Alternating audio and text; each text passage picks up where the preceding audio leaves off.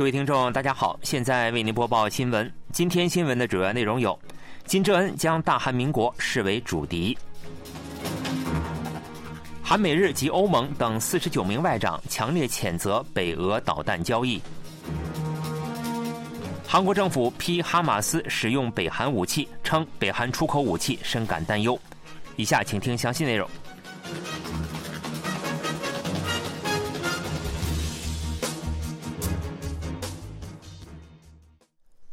北韩官方媒体朝鲜中央通讯社十日报道，北韩国务委员长金正恩本月八日和九日在对主要军工厂进行现场指导时断言称，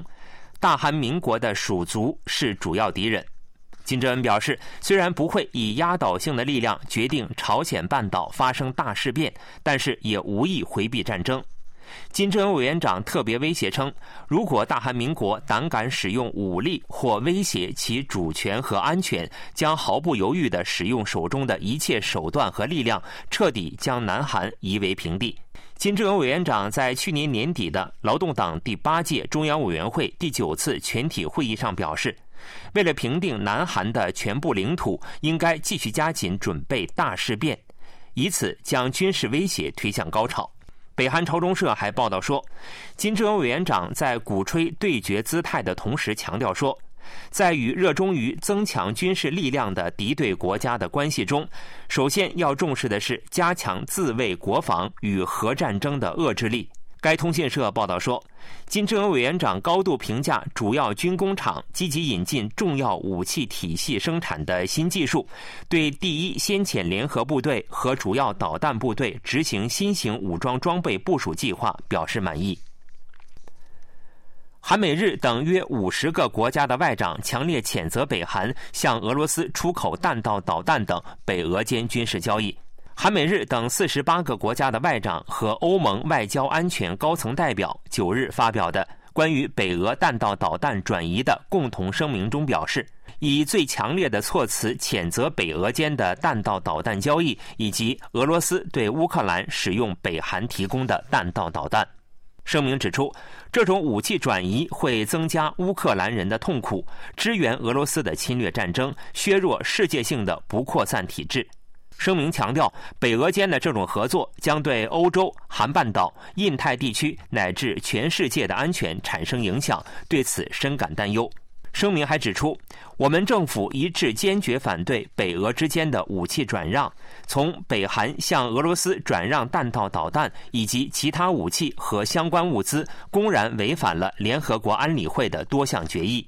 声明还表示。我们正密切关注俄罗斯向北韩提供的代价是什么，敦促北韩和俄罗斯遵守安理会决议，立即停止违反该决议的一切活动。声明还强调，我们敦促包括安理会所有理事国在内的联合国成员国共同参与谴责俄罗斯和北韩公然违反安理会决议的行为。据美国白宫透露，北韩近期向俄罗斯提供了数十枚弹道导弹和多个发射台。俄罗斯于上月三十日、本月二日和六日将北韩提供的弹道导弹用于攻击乌克兰。韩国外交部就韩美日首次印太对话联合声明引发中方强烈反应，表示，联合声明反映了韩国政府期间就台湾和南中国海等事宜一贯坚持的基本立场。外交部一位官员九日接受记者采访时表示，一直以来，韩方通过外交渠道就有关问题与中方保持了必要沟通，也向中方申明了韩方的立场。韩美日三国部长助理级官员当地时间五日在华盛顿首次举行了印太对话，并发表了联合声明。声明包含涉及台海、南中国海等敏感话题的表述。韩美日在联合声明中重申对包括航行和飞行自由在内的国际法的坚定承诺，反对试图单方面改变现状。这是自去年八月韩美日领导人在戴维营发表联合声明后，三国第二次在声明中指称中国非法主张海上主权。中国外交部发言人毛宁八日在记者会上强烈谴责干涉中国内政、攻击抹黑中国、煽动对抗对立。毛宁说：“南海局势总体稳定，中方致力于维护领土主权和海洋权益，同时致力于同有关当事国通过对话协商妥善处理分歧。”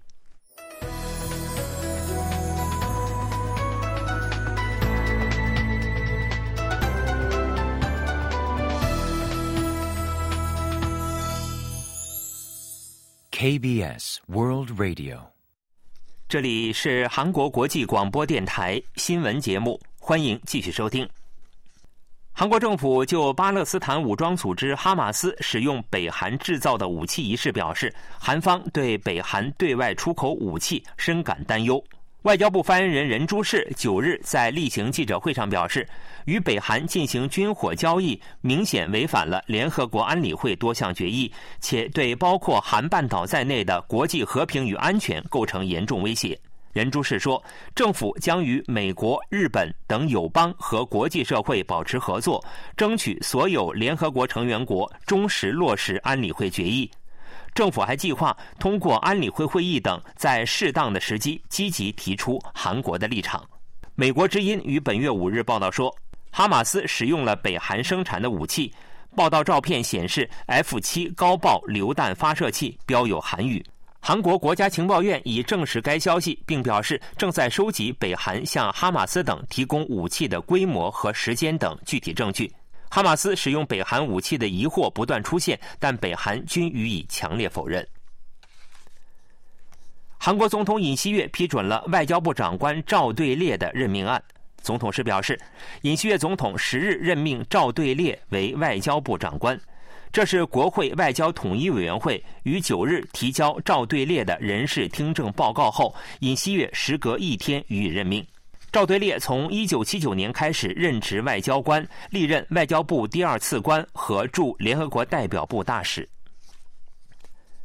韩国国会全体会议在在野党的主导下通过了梨泰院惨剧特别法，其内容为重启梨泰院惨剧的调查。不过，朝野当天未就尹锡悦总统行使在役要求权被送回国会在役的所谓“双特检法”进行表决。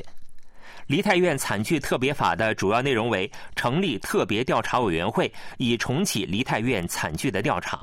执政党国民力量党指出，特别调查委员会是以在野党方面为主组建，有失公平且权限过大。国民力量党议员李婉熙说：“不仅担心会有失公平，调查结果的正当性也很难认定。委员会还可以要求证人或参考人出席并实施听证会，拥有为所欲为的权限。”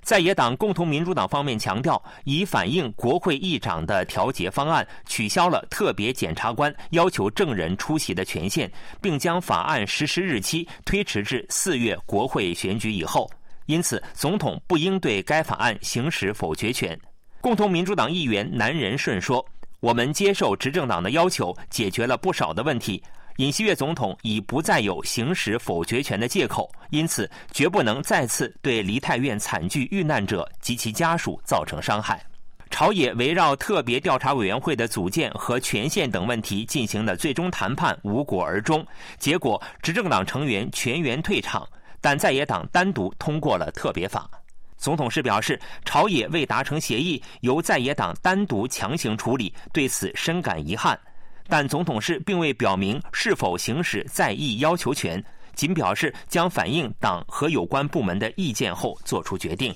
由于在野党反对，朝野当天未就尹锡悦总统行使否决权被送回国会在议的双特检法进行表决。执政党要求迅速在国会在议，但在野党的立场也不必仓促进行，预计国会短时间内难以在议。全球最大的消费电子展会——二零二四年国际消费类电子产品展览会，在美国拉斯维加斯拉开了帷幕。不仅高档家电产品，人工智能产品也纷纷亮相，围绕抢占未来人工智能市场展开了竞争。展会展出了不是向前或向后，而是向斜线方向移动的车辆，吸引了观众的视线。车辆能够在原地打转一百八十度或三百六十度，还能够以侧身移动的方式停车。乌克兰一家企业使用应用程序自动驾驶农业机械，并进行遥控，可以在美国西部开垦中部地区的农田。该企业负责人米亚吉耶夫说：“无论从机械角度看，还是从未来的观点来看，感觉都非常好。”韩国重型机械企业也展现了远程遥控技术，在拉斯维加斯展览场实时操控距离约三千公里的亚特兰大作业现场的重型装备。现代网络解决方案资深研究员金东木说：“可以投入到人不能去的灾难现场或极地。”预防发生安全事故，同时还能够以遥控方式进行高难度作业。IT 企业还装饰了未来汽车的内部，汽车驾驶席上安装了大屏幕，后座上安装了可以折叠或展开的 OLED 面板。截至本月十二日，在美国拉斯维加斯举行为期四天的全球规模最大的消费电子展，推出的 AI 产品琳琅满目。今年有逾三百家企业和 IT 企业奔赴这场盛会，展开激烈角逐。新闻播送完了，是由于海峰为您播报的，感谢各位收听。